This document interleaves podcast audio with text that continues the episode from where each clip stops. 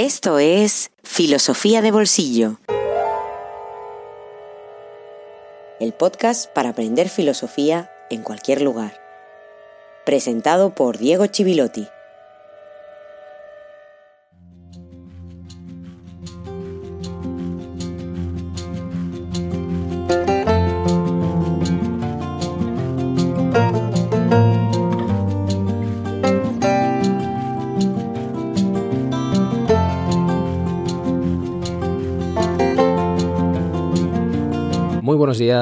Y feliz jueves filosófico número 36. Filosofía de Bolsillo cumple un año de vida y no podíamos hacer un episodio más. Además, hoy, como cada tercer jueves de noviembre, se celebra también el Día Mundial de la Filosofía. Y las cosas que tienen un Día Mundial suelen ser aquellas que lo necesitan porque el resto del año se les presta poca o ninguna atención. En el caso de la filosofía, parece que tengamos que estar siempre reivindicando su valor y su importancia en cualquier currículum educativo, porque hay quienes trabajan en cada reforma educativa para procurar expulsarla. Eso está ocurriendo desde donde hablo, en España, pero ocurre en otros muchos lugares, y ocurre al mismo tiempo que crece el interés por ella en distintos lugares del mundo. Por eso también quiero celebrar este primer año y este día para reivindicar la filosofía de una manera diferente, invitando a cuatro voces muy diferentes entre sí que tienen en común su formación o su relación profesional con la filosofía. Cuatro voces que tienen mucho que decir y que representan un estímulo para reivindicar esa actividad tan peculiar y al mismo tiempo tan esencial en nuestra cultura, con una historia que, a pesar de ir transformándose, mantiene una llama desde hace más de 2500 años.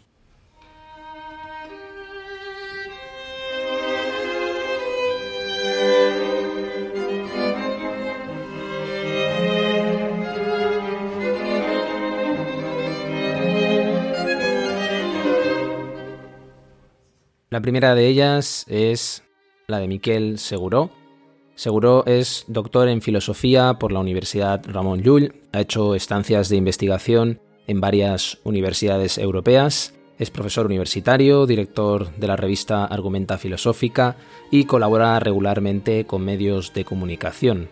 Su último libro, La vida también se piensa, publicado en la editorial Herder, es una brillante reivindicación de la tradición filosófica occidental y del valor práctico que a veces se olvida, capaz de relacionar los grandes temas y autores con mucha agilidad y en un estilo muy claro y muy ameno. Pero sobre todo es una invitación a pensar y a pensarse, casi una provocación capaz de despertar ese entusiasmo por acercarse a las grandes ideas sin olvidar las pequeñas realidades, incluida la propia experiencia del autor. Miquel, Haciendo la pregunta clásica que se nos suele hacer a los que nos dedicamos a la filosofía, ¿por qué dirías que necesitamos hoy la filosofía? Entiendo el sentido de la pregunta, aunque yo lo formularía de otro modo, porque no es que tengamos necesidad de la filosofía hoy, sino que forma parte de nuestra manera de ser y de, nuestra manera de estar en el mundo. No es tanto una necesidad como una característica esencial, ¿no? Eh, es como si te digo, tenemos la necesidad de dormir. Bueno, en parte sí, pero es que es una característica esencial, no se puede vivir sin dormir, ¿no? Pues algo parecido te diría en primer lugar en relación a la filosofía. Entiendo el sentido de la pregunta, como te comento, que tiene que ver con la, con la importancia, digamos, actual, en el panorama actual de la filosofía. ¿Cuál puede ser esa importancia? ¿Cuál es el rol que puede jugar la filosofía. Y ahí me parece muy importante discriminar entre lo que es expectativa y lo que es eh, posibilidad, ¿no? Posibilidad fáctica. Expectativa de lo que la filosofía puede dar, que esto depende de cantidad de, elementos y de proyecciones, desde aquellos que esperan que la filosofía ah, les ayude a vivir mejor, digamos, o más tranquilos o más sosegados, aquellos que entienden que la filosofía lo único que puede hacer es complicar las cosas, en un sentido coloquial, y aquellos que, y aquí quizá me inscribiría yo, que entendemos que lo que la, lo que la filosofía hace es poner preguntas donde creemos que no hay más preguntas y eh, iluminar algunas de las respuestas como o bien demasiado simplistas o bien demasiado inexactas, ¿no? Eh, es decir, poner preguntas en algunas de las respuestas que creemos que nos abastecemos para bastir el mundo y para habitar en él. ¿no? Y por otro lado, lo que la filosofía puede dar en el momento actual, ¿no? en, un momento como el actual, eh, donde la incertidumbre es eh, palmaria, no es mayor, sino que es palmaria. La incertidumbre siempre está ahí. Otra cosa es que la veamos o la queramos ver, ¿no? Pero ahora es manifiestamente palmaria, es mucho más protagonista de las conciencias individuales y sociales, ¿no? Pues lo que la filosofía eh, tiene que hacer o ayuda o tiene que ayudar o tiene más que ayudar, tiene que participar es en la dilucidación de las esto, ¿no? Preguntas, cuestiones que emergen alrededor de esta, de esta experiencia de incertidumbre que tiene que ver con la pandemia en primer lugar, es decir, una incertidumbre biológica y de, ahí ontológica, es decir, por el ser, por la estabilidad del ser y de la vida. Económica, por supuesto, ¿no? Es decir, qué pasará a partir de ahora, qué está pasando ya a partir de ahora.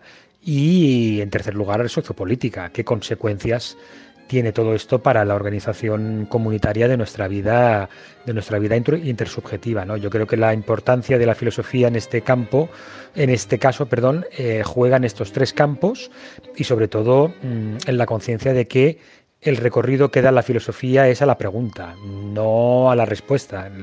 Lo que se hace seguramente es dilatar la posibilidad de respuesta para dejar que emerja la complejidad que se esconde en la vivencia de la pregunta, ¿no? de la situación concreta.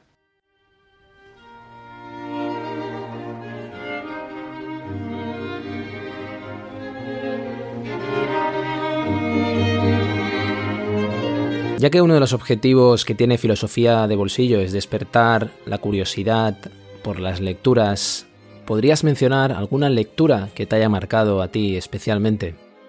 Me lo pones muy complicado y muy difícil porque destacar una lectura eh, pues depende del tiempo, del contexto, de la biografía, de lo que me pasó en ese momento, de cómo lo interpreté o la relectura que después hice más tarde, ¿no?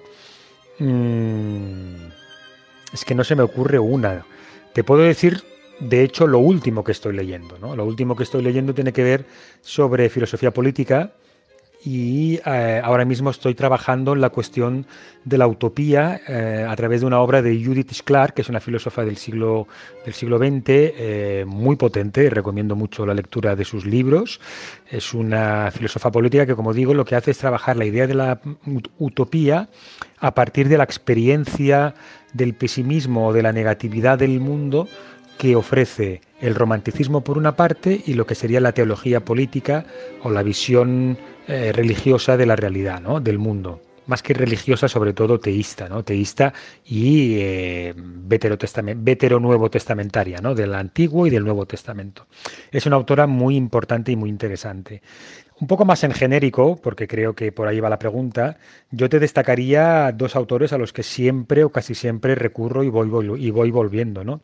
Uno sería Immanuel Kant, eh, la crítica de la razón pura de Immanuel Kant me parece, me parece un texto fundamental para la autocomprensión de lo que es la razón y la razón filosófica. Es, es la razón puesta en su propio límite y en sus propios juegos y bucles internos. Me parece fundamental, como digo, acudir al Kant de la crítica de la razón pura. El de la crítica de la razón práctica no me, no me interesa tanto, ¿no?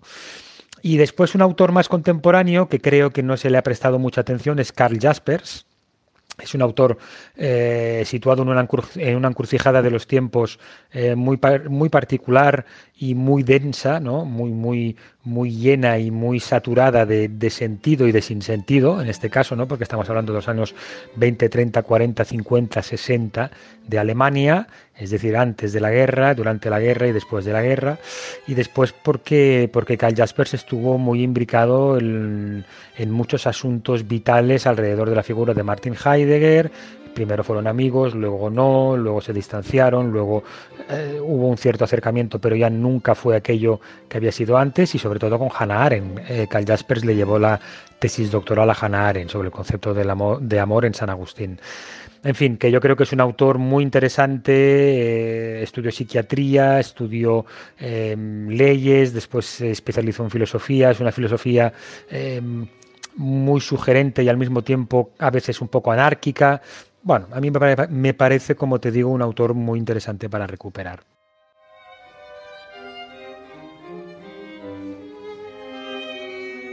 Más allá de esos autores que hay que recuperar, como bien dices el caso de Carl Jaspers, ¿hay algún autor vivo que admires o que llame tu atención, Miquel? Bueno, autores eh, contemporáneos, muchos, eh, que admire también algunos, ¿no? Pienso, por ejemplo, en Noam Chomsky, ¿no? Un, autor fundamental para entender todo lo que tiene que ver con el lenguaje y la estructura de la experiencia de, como decía Luis Duc, ¿no? De empalabrar el mundo, ¿no? A mí lo que pasa es que si me haces destacarte uno, y uno vivo, yo... Mm, mira, casi te destacaría hoy, si me lo preguntases mañana a lo mejor cambiaría de opinión, pero hoy te destacaría a Roberto Espósito. Roberto Espósito es un filósofo italiano muy potente que trabaja cuestiones de filosofía política alrededor del concepto de la biopolítica, un concepto que puso en funcionamiento o en boga eh, Michel Foucault. Y lo que hace Roberto Espósito es eh, investigar y explorar cuáles son no solamente las raíces, sino las proyecciones de este concepto. ¿no? Concepto de biopolítica que junta bios, que significa vida, vida biológica mm, individual, individualizada, con política, ¿no? Es decir, la gestión política de la vida biológica individual. Esto que parece tan etéreo y tan abstracto, en momentos de pandemia es clarísimo, ¿no? Como entra eh, dentro del panorama de discusión política. Pero es que además, si uno piensa a lo que se dedica la política, que en el fondo es hacer frente, como dijo Hannah Arendt, a la condición mortal del ser humano, eh, la condición mortal del ser humano se manifiesta fundamentalmente en problemas directamente relacionados con la corporalidad y con el cuerpo. Tener que comer, tener que dormir, eh, no enfermar, cuidarse. La gestión política de todo este interés biológico alrededor de la experiencia de vida para mí es uno de los elementos más interesantes de la filosofía y por supuesto más urgentes y más ahora, como digo, en estos contextos de pandemia. Y la obra de Roberto Espósito, a la que invito a todo el mundo a leer, me parece fundamental y muy, muy, muy sugerente.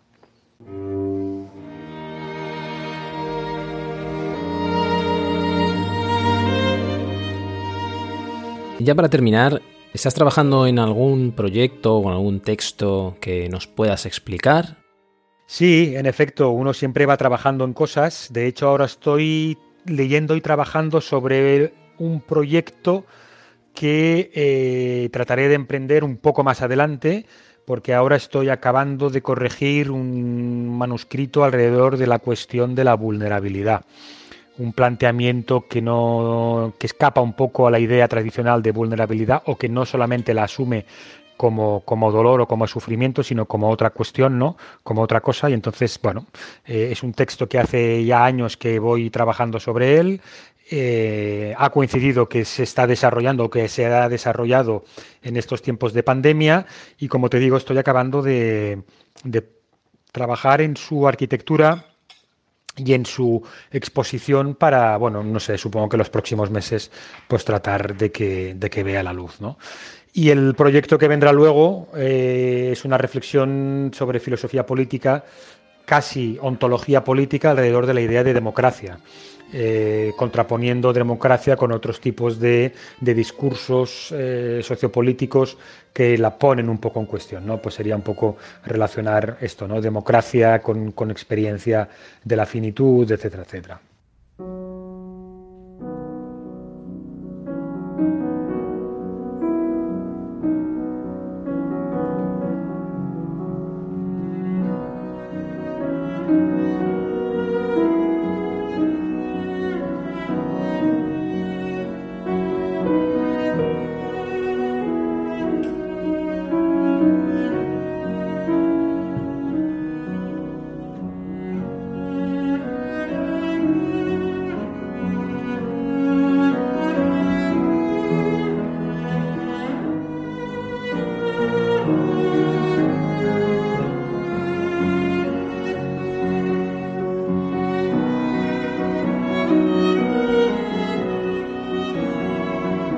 La siguiente de las voces tiene nombre de mujer.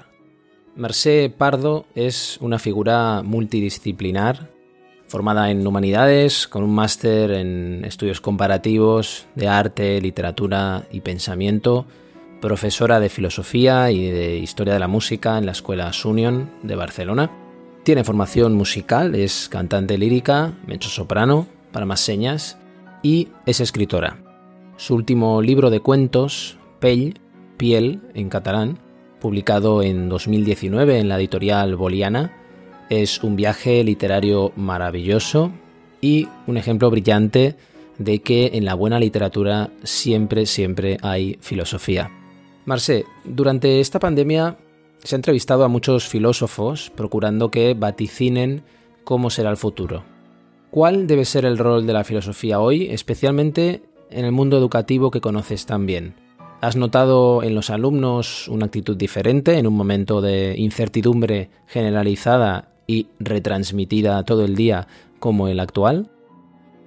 Uh, sento que la filosofía en aquest moment tan convuls y tan difícil que... Creo que la filosofía, en este momento tan convulso y tan difícil que estamos viviendo, debe poder generar un espacio de escucha sobre todo. Un espacio de silencio.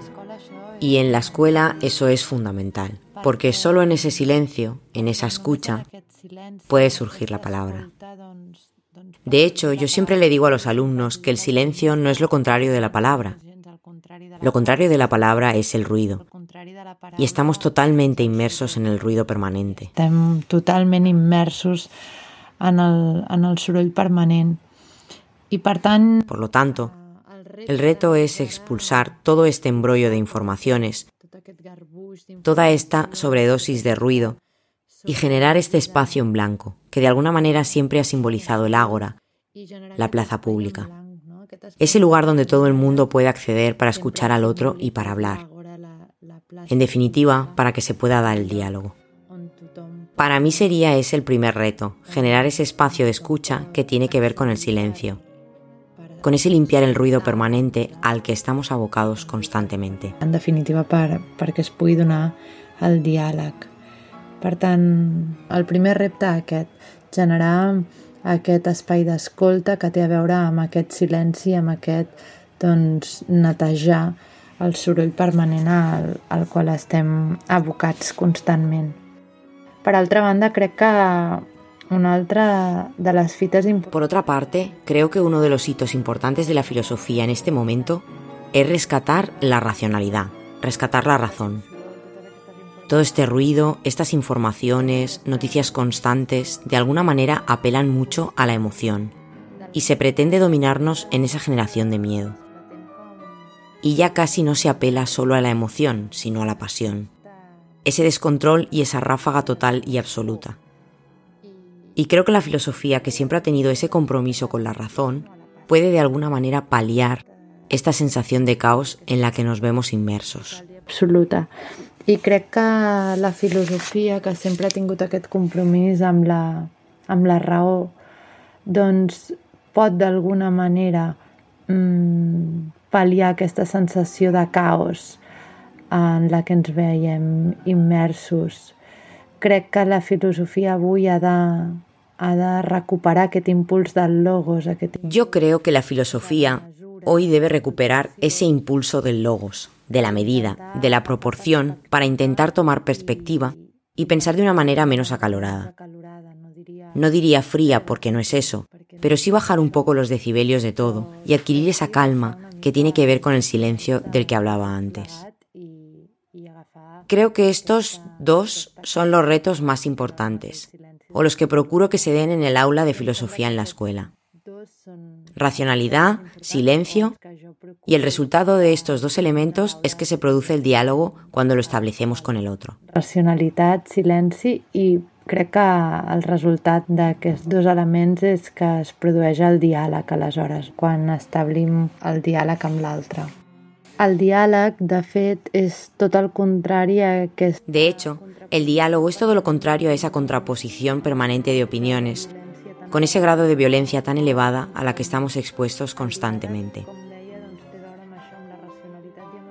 El diálogo tiene que ver con la racionalidad y el silencio, con la escucha. Y además tiene ese compromiso y esa visión de la posibilidad de encontrar una razón común. Es decir, El diálogo está comprometido con esta comprensión del otro, entendiendo que los dos somos racionales, que los interlocutores son racionales, desde esa racionalidad poder llegar a compartir la razón hasta encontrarnos en este acuerdo final. La visió i aquesta, aquest objectiu no, del diàleg socràtic. Creo que esta visión y este objetivo del diálogo socrático, que es la base de la filosofía occidental para entendernos, es un espíritu que hay que tener presente. Y en la escuela procuro que sea el punto de partida y el horizonte que los jóvenes pueden visionar. Jo el que, que els nens o els nois i noies poden visionar.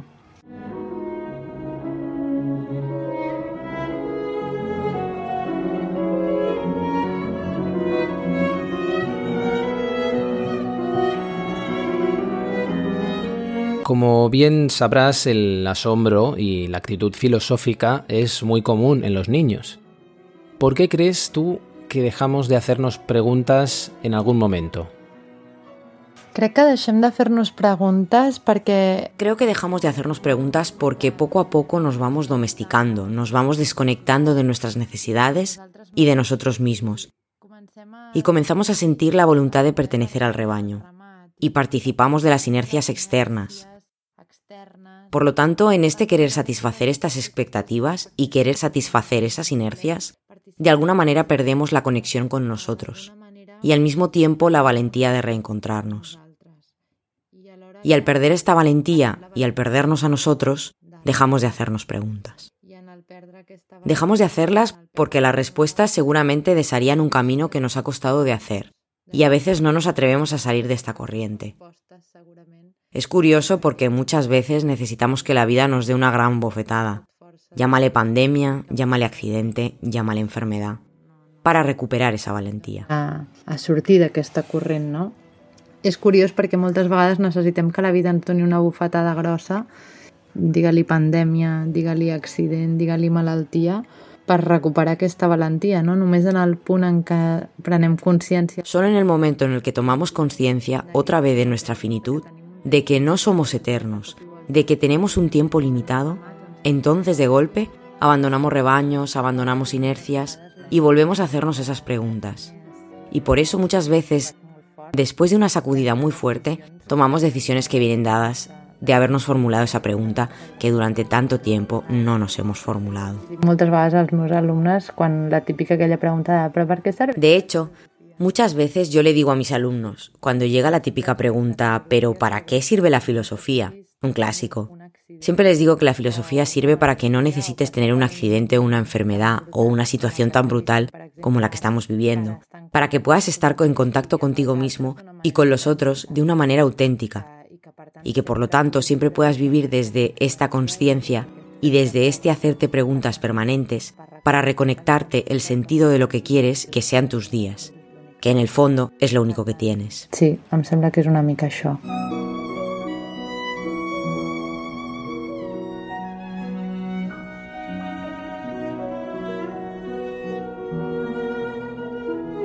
Seguro que las lecturas también tienen un papel importante en, en tu día a día, en tu formación como profesora de filosofía y como escritora. ¿Nos podrías decir alguna lectura que te haya marcado? Mira, si t'hagués de dir ara la lectura que més m'ha marcat recentment, Si tuviera que decir la lectura que más me ha marcado recientemente, te diría que es una antología poética de una poeta, Circe Maya, que se llama Transparencias. Y ahora que estoy tan metida en escribir poesía, me ha hecho un clic. Creo que el uso que hace del lenguaje, de la palabra sencilla, de la imagen poco pretenciosa y que al mismo tiempo se revela de manera contundente es increíble. Me han gustado mucho estos poemas. m'ha agradat molt aquesta, aquests poemes de la Circe Maya. I en general, lectures que m'han marcat, doncs, eh, doncs et diria Raymond Carver, Y en general, lecturas que me han marcado, te diría Raymond Carver, Catedral, por ejemplo, o cualquiera de los cuentos de Marcel Rudureda, me parecen una maravilla. Han transformado mi manera de escribir y de entender la vida. La visión de ambos es muy potente. potent tant de l'un com de l'altre. I si ens anéssim més a la filosofia així més de tota la vida, Y si fuéramos a la filosofía, me transporto a las lecturas de adolescente, cuando las trabajábamos en la escuela y la universidad, la primera vez que me enfrentaba con según qué textos. Y recuerdo leer El nacimiento de la tragedia, también porque siempre me ha explicado la filosofía un muy buen profesorado que ha hecho que la comprensión del texto fuera más viable y pudiera vibrarlo mucho. Pero recuerdo en el momento en que estaba en el conservatorio, cantando y estudiando, y leer a Nietzsche con esta obra fue muy trascendente. También otro texto que me marcó mucho en ese momento fue Heidegger, la Carta sobre el Humanismo, o Marx, por supuesto, el Manifiesto Comunista, o Kierkegaard también, y su concepto de la angustia. No sé, son obras que cuando las he leído me han trastocado bastante la perspectiva. No sé, són obres que, que en el moment en què, en què les he llegit, això, no? m'han capgirat força a la perspectiva.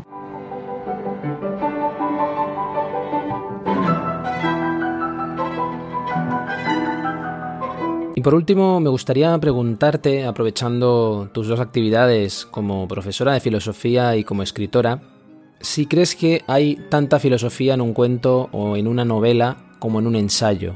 Es decir, si la filosofía necesita o no de una forma y una expresión específicas. Yo creo que las grandes obras filosóficas en realidad tienen una gran dosis de literatura también. Yo creo que las grandes obras filosóficas tienen una gran dosis de literatura también. Creo que muchos autores han procurado también transmitir significados a través de la forma, porque muchas veces la forma es la mejor portadora de significados. De hecho, hay muchos significados que no los podemos decir de una manera directa, a través del lenguaje. Pienso en Platón, en sus diálogos, en Nietzsche y la fuerza de la metáfora y la poética, o Descartes con esa voz narrativa tan potente. No? O Descartes amb aquesta veu narrativa tan, tan potent de alguna manera cuando la literatura y la filosofía se. De alguna manera, cuando la literatura y la filosofía se hermanan, los textos se hacen absolutamente inolvidables. Desde la otra perspectiva, a la literatura le pasa lo mismo pero a la inversa. El mismo Carver que citaba, o Rudureda, un Beckett, Faulkner, Dostoyevsky, Brecht, son gente que obviamente inscribirías en la historia de la literatura, pero la densidad filosófica de sus obras es evidente. De alguna manera, cuando forma y fondo se conjuran, las ideas se comunican de una forma más orgánica. Quizás no hay tanta densidad, pero se ganan intensidad. Eso no quiere decir obviamente que no haya ensayos filosóficos más neutros, para entendernos formalmente que no sean maravillosos, por supuesto. Pero a mí que me parece siempre muy sugerente desdibujar los géneros y desdibujar los límites entre las cosas, creo que muchos de los textos de la filosofía y de la literatura se emparentan perfectamente con la literatura en el caso de la filosofía o con la filosofía en el caso de la literatura. Doncs s'emparenten perfectament amb això, no? amb, amb la literatura en el cas de la filosofia o en la filosofia en el cas de la literatura.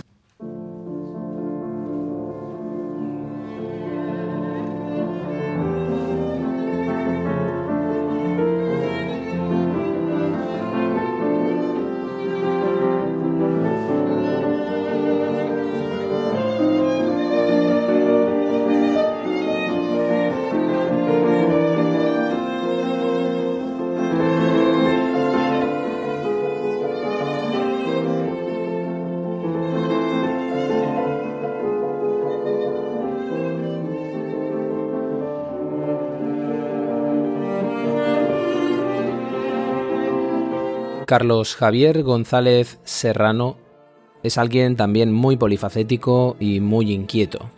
Además de profesor de filosofía, es director editorial, asesor cultural, colaborador de muchos medios de comunicación, en prensa, radio y televisión.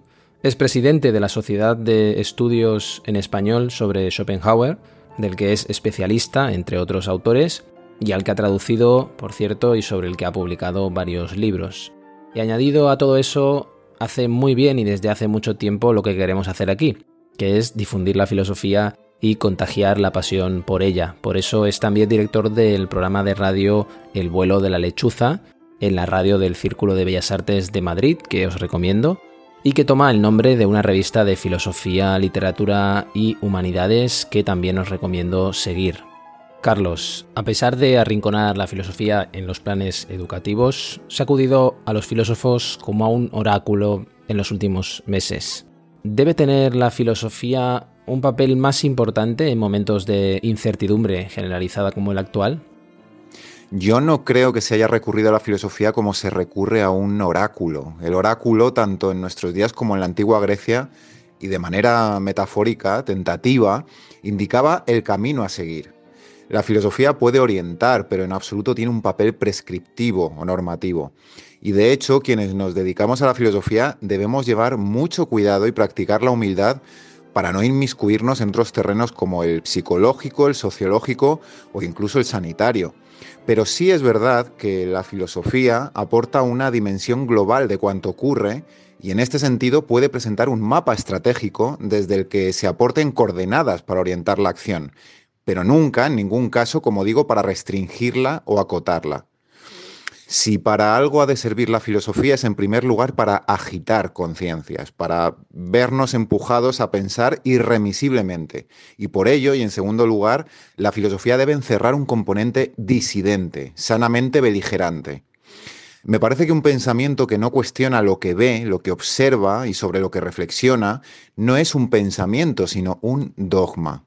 Mientras que cualquier tipo de dogmatismo hace más pequeña y limitada la realidad, la filosofía, yo creo, al contrario, la ensancha a la vez que aporta pues nuevas direcciones hacia las que encaminarse para dar con un camino que como humanidad nos permita no solo vivir, sino vivir bien. Y por eso también toda filosofía que no reivindique la igualdad, la justicia e incluso la belleza, la belleza como búsqueda, es una filosofía que solo sirve para mantener un statu quo que resulta útil para quien ostenta el poder. Pero la filosofía, al revés, siempre ha de mantenerse firme en su pulso por combatir las desigualdades e injusticias más flagrantes de nuestro mundo. Y la filosofía, al fin y al cabo, y como digo, es practicar desde la inteligencia una sana y necesaria disidencia que no dé todo cuanto ocurre por bueno.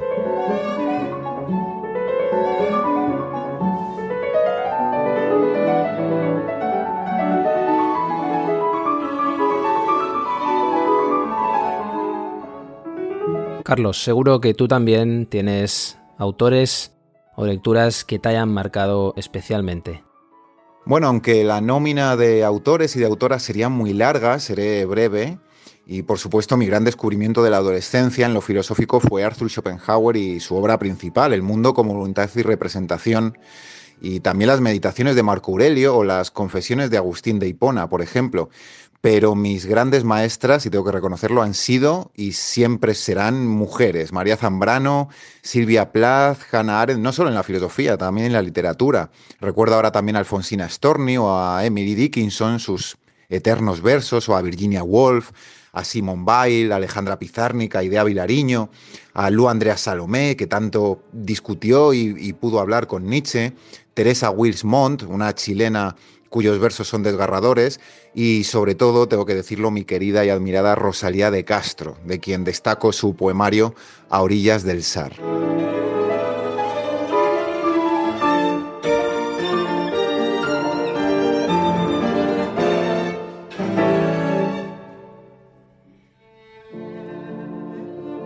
Has destacado autores esenciales en nuestra tradición, algunos que seguro serán un descubrimiento también para nuestros amigos de, filosofía de bolsillo.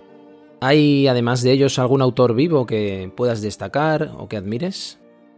Bueno, pensadores vivos que admire o que llamen la atención, mi atención, pues tengo varios referentes en lo intelectual, por ejemplo, el profesor y filósofo Ramón Andrés, o Rafael Argullol, o Manuel Pérez Cornejo, o las profesoras Fina Virulés y Rosa Rius Gateil, quienes han luchado mucho, por cierto, y luchan, de hecho, por la pervivencia del pensamiento desarrollado por mujeres, habiendo hecho mucho hincapié fundamentalmente en Hannah Arendt o en Simone Weil, que son pensadoras que me parecen absolutamente relevantes para pensar nuestro presente.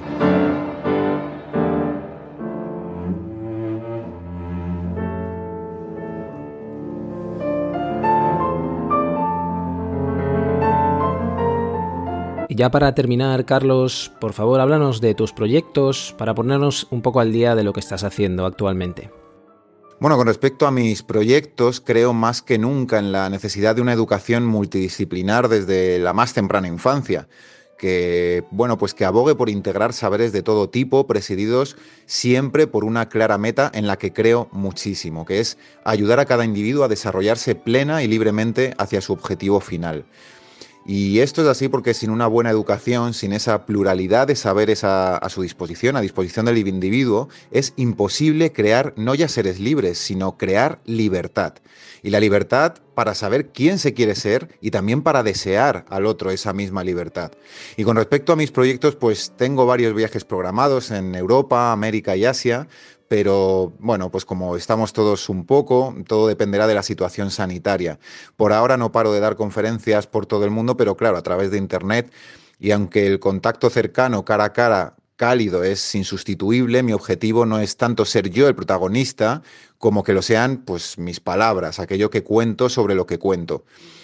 Al fin y al cabo me considero un vehículo de lo que sé y considero que el conocimiento queda muerto y de alguna manera resulta inútil si no acaba siendo compartido. Y eso busco, compartir mi pasión y hacerla extensiva a mis alumnos y, compartirla con mis colegas. Este 2020 también tenía que haber estado en Brasil en un congreso internacional sobre Schopenhauer al que fui invitado, así como en México, en Estados Unidos y Canadá. Pero claro, todo se ha pospuesto para 2021 esperando que la situación sanitaria pues comience a solucionarse. Así, así lo esperamos todos. En 2019 estuve un par de veces en Colombia, primero como invitado para impartir un curso monográfico sobre Schopenhauer en la Universidad del Atlántico y la Universidad del Norte. Ambas están en, la bellísima tierra de Barranquilla, en el norte de Colombia. Y después en Navidad, en la Navidad pasada, estuve como embajador de la Internacional Philipp Mailänder Gesellschaft alemana para fundar la sección colombiana de esta sociedad allí también en Barranquilla. Y actualmente, Diego, ese es mi objetivo, es mi objetivo principal, empujar a que la enseñanza de la filosofía sea más fundamental que nunca.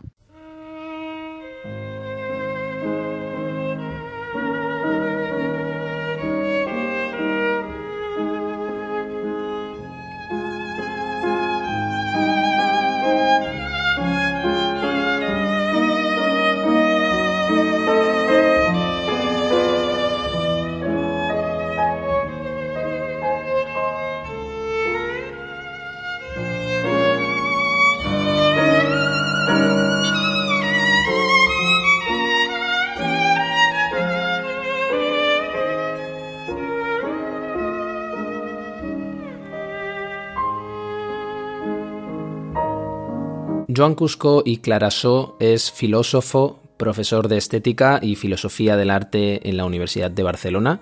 Se ha especializado también en musicología y tiene trabajos de importancia en este campo.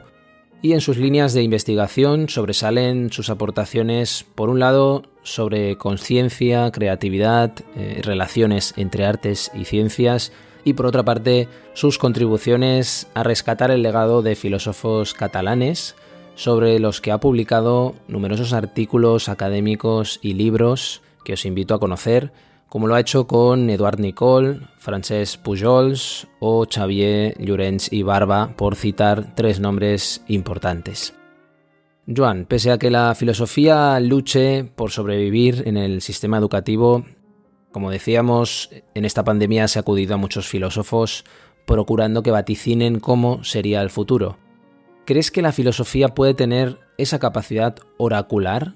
Y si no es así, ¿cuál debe ser el rol de la filosofía hoy, especialmente en este momento de tanta incertidumbre?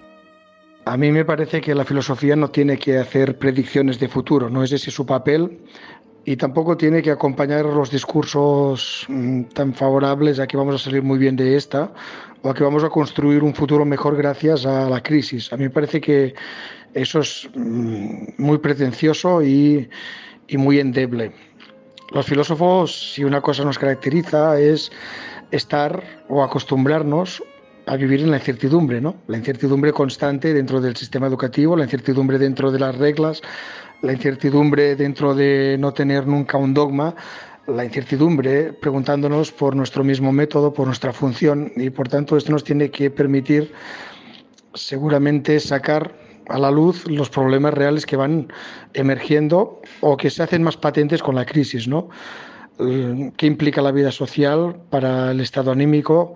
¿Qué implica una educación realmente como la que estamos planteando mm, fuera de las aulas, con la gente en la pantalla? ¿Qué implica la pantalla en la vida social y en la vida profesional? Eh, que implica, por ejemplo, que hayan habido tantos suicidios entre los jóvenes por culpa de la crisis. En muchos países como Italia se ha hecho estadística. Eh, ¿Qué pasa? ¿Por qué hemos tratado a los mayores como los hemos tratado? Había un problema ahí latente en las mal llamadas residencias de ancianos, ¿no? Y, y es un problema que ha surgido, ¿no? Y entonces, evidentemente, me parece que más que prever lo que pasará y pensar que todo irá muy, muy bien, eh, tenemos que tener la capacidad de sacar a la luz los problemas que está la crisis está poniendo sobre la mesa de una forma más radical, ¿no? Y ya veremos dónde nos llevan, pero en todo caso es evidente que nosotros, si tenemos algo, es estar acostumbrados a trabajar en la incertidumbre. La crisis provoca incertidumbre y tendríamos que tener la capacidad de señalar cosas importantes para, para la comunidad. Y ese sería el papel, más que mm, prever qué va a pasar o anticipar. ¿no? He leído cosas muy, muy malas en ese sentido. ¿no? El otro día nos preguntaron en, en, un congreso qué pensábamos y todos estamos en la línea ¿no? de quizás no podemos todavía dar un, un análisis ¿no? de lo que está pasando, pero sí que podemos empezar a señalar cosas importantes para lo que es la vida humana y para el concepto que tenemos de nosotros mismos.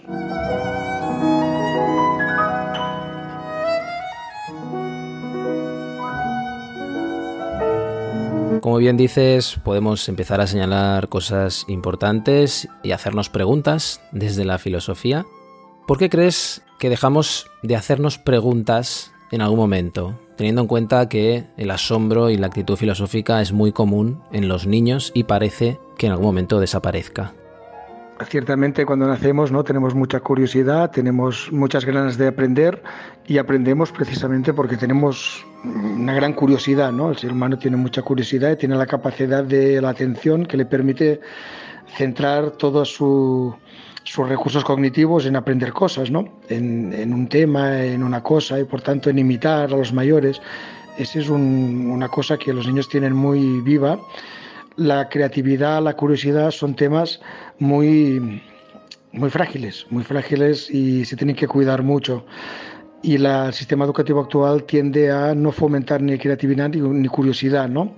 Hasta el punto que hoy vemos vídeos virales de jóvenes diciendo que la educación tiene que enseñarles cosas funcionales para ganarse la vida, para ganar dinero, ¿no? Y por tanto está ganando este discurso eso se ha estudiado muy bien, ¿no? El ser humano tiene una, el cerebro le gusta mucho la las cosas nuevas, mm, la curiosidad es un motor, pero también en un entorno malo el cerebro pues tiende a la, al mínimo esfuerzo, el cerebro de los humanos, ¿no? Y por tanto tenemos que saber que, que eso es un reto, o sea que somos curiosos, que tenemos capacidades y que cuanto más lo fomentamos más tenemos, pero también que si se fomenta poco, eh, se va perdiendo y nos vamos durmiendo en nuestra vida cognitiva y nuestra vida social, nuestra vida afectiva, ¿no? Y por tanto es un reto constante. Los niños lo tienen muy activado y nosotros tenemos que dar un entorno para que eso siga activado y tenemos que promover una cultura que, que trabaje esos aspectos, una educación también, ¿no? Y eso no es fácil, ¿eh? pero sí que sabemos que tenemos la capacidad, pero que esa capacidad no es que funcione sola necesita un buen contexto, necesita buenas actitudes y por tanto eso se tiene que trabajar. Eh, no es, no es una no está predeterminado.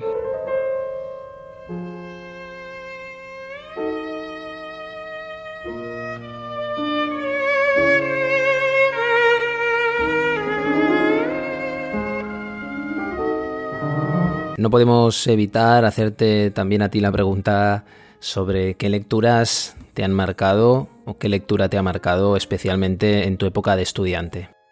Yo soy poco mitómano y por tanto hay muchas lecturas que me determinaron en mi época de estudiante, donde pasé quizá más horas en la biblioteca que en el aula.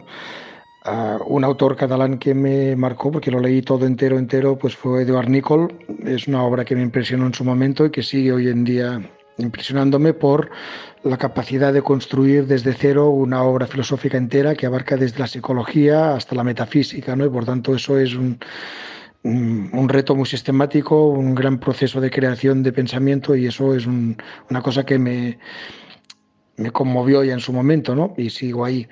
Eh, autores, otros autores muy importantes, pues Gilles Deleuze, ¿no? los libros de Deleuze me abrieron nuevas puertas a nuevas maneras de pensar en su momento y por tanto eso también es importante, ¿no? tanto la parte más sistemática en Nicole como la parte más de cuestionar, de ir más allá de Deleuze. No sé, hay muchos autores, pero bueno, quizás dos que en esa época me marcaron, pues fueron estos.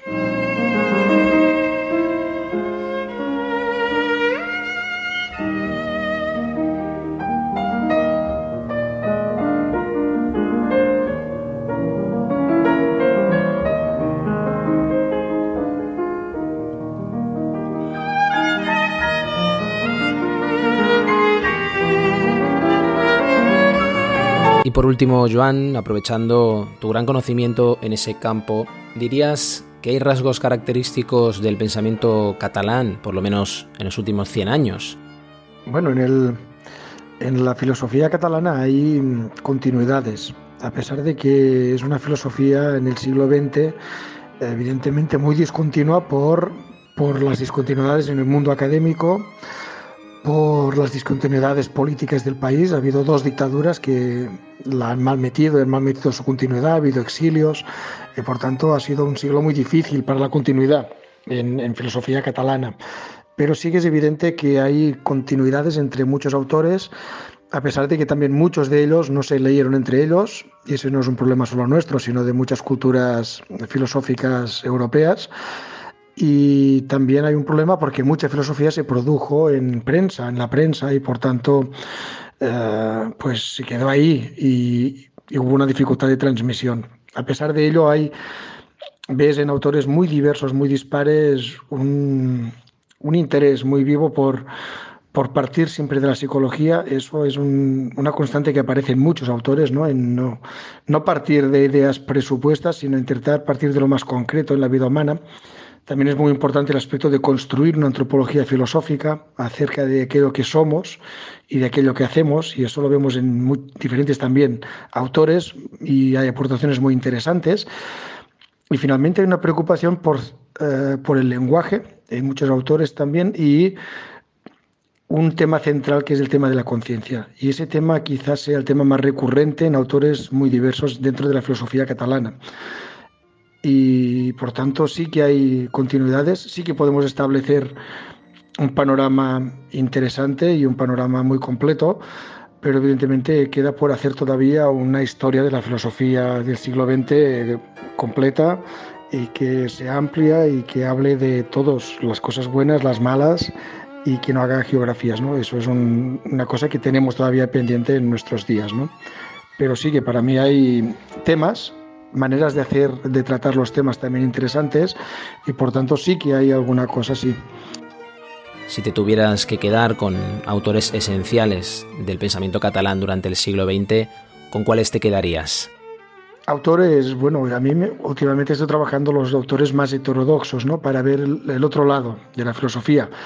Pero autores fundamentales hay muchos. Yo pienso, eh, por ejemplo, hay un autor importante que por eso su obra se tradujo enseguida al alemán, al francés, al italiano, que es Ramón Turró. ¿no? Ramón Turró, la investigación sobre qué quiere decir ser humano y qué quiere decir la conciencia y cómo ir más allá de la modernidad y del idealismo alemán, pues eso es muy importante. Ramón Turró tiene una obra importantísima con una repercusión internacional muy importante ya en su día, pero que hoy en día no se trabaja mucho, ¿no? Pero para mí es un autor fundamental continuando con su trabajo y en su escuela, porque él empezó a trabajar con una escuela que luego siguió Pisuñé y que luego rebrota en, el exilio y en parte aquí en la segunda mitad del 20 con, por ejemplo, con el biólogo y filósofo Antonio Uriol Anguera, ¿no? que finalmente terminó en México. Y es, también su antropología filosófica de Antonio Uriol es de autora de Turró, pero también en medio del alumno de Turró, de Pisuñé, y finalmente él como alumno de Pisuña y por tanto esas continuidades están. El trabajo sobre la conciencia, sobre la antropología filosófica en estos autores es de un primer nivel y luego hay otros autores que han tenido mucha influencia fuera de aquí, como Luis Farré, ¿no? Todo su trabajo desde que se fue a Latinoamérica, pues por Latinoamérica, la influencia de Eduardo Nicol para darnos una filosofía contemporánea desde la crisis de la filosofía en la segunda mitad del siglo XX es también eh, una cosa muy importante y esencial, esencial no solo para los catalanes, sino también por su influencia también fuera de Cataluña. Y por me parece que hay, hay unas líneas muy importantes. Evidentemente hay autores, los autores más heterodoxos que pues también son interesantes. En el sentido quería destacar quizás Diego Ruiz, Diego Ruiz eh, es un autor que también su obra se publicó en diferentes idiomas en su momento, en, tanto en castellano como en catalán, evidentemente, pero también en alemán, en francés, en italiano, y por tanto es un autor muy interesante también desde esta perspectiva heterodoxa y de reconstrucción de todo el pensamiento occidental en el siglo XX, ¿no? Y sus aportaciones son muy vitales, muy vitalistas, ¿no? Y por tanto me parece que sí, que hay algunos autores a destacar con obras que todavía hoy tienen interés y aportan cosas y nos sitúan en, en muchos debates actuales. Evidentemente están más conocidos, ¿no? Nicole, Ferrete Mora, eh, hay unos cuantos otros que también podemos trabajar, ¿no? Eugenio Dors, eh, etcétera.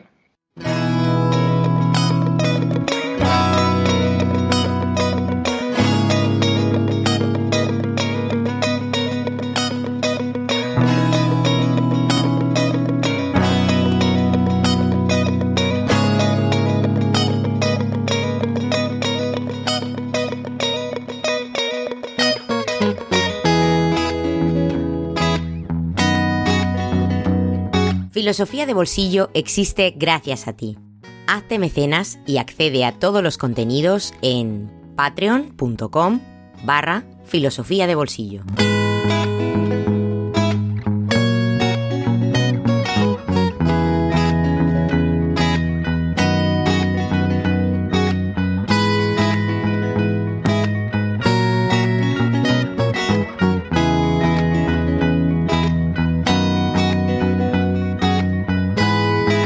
Esas palabras de Joan Cusco nos despedimos agradeciéndole a él y a Miquel Seguró, Marcé Pardo y Carlos Javier González Serrano, a estas cuatro voces brillantes, habernos acompañado un día tan especial.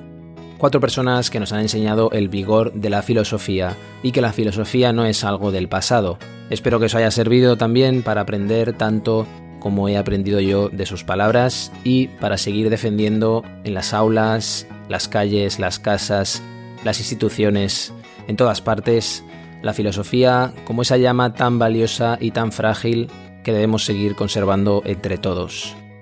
Deseando que el Día de la Filosofía sea también mañana y pasado y todos los días, y deseando seguir cumpliendo años junto a vosotros, nos encontramos, como siempre, el próximo jueves filosófico aquí en Filosofía de Bolsillo. Hasta pronto.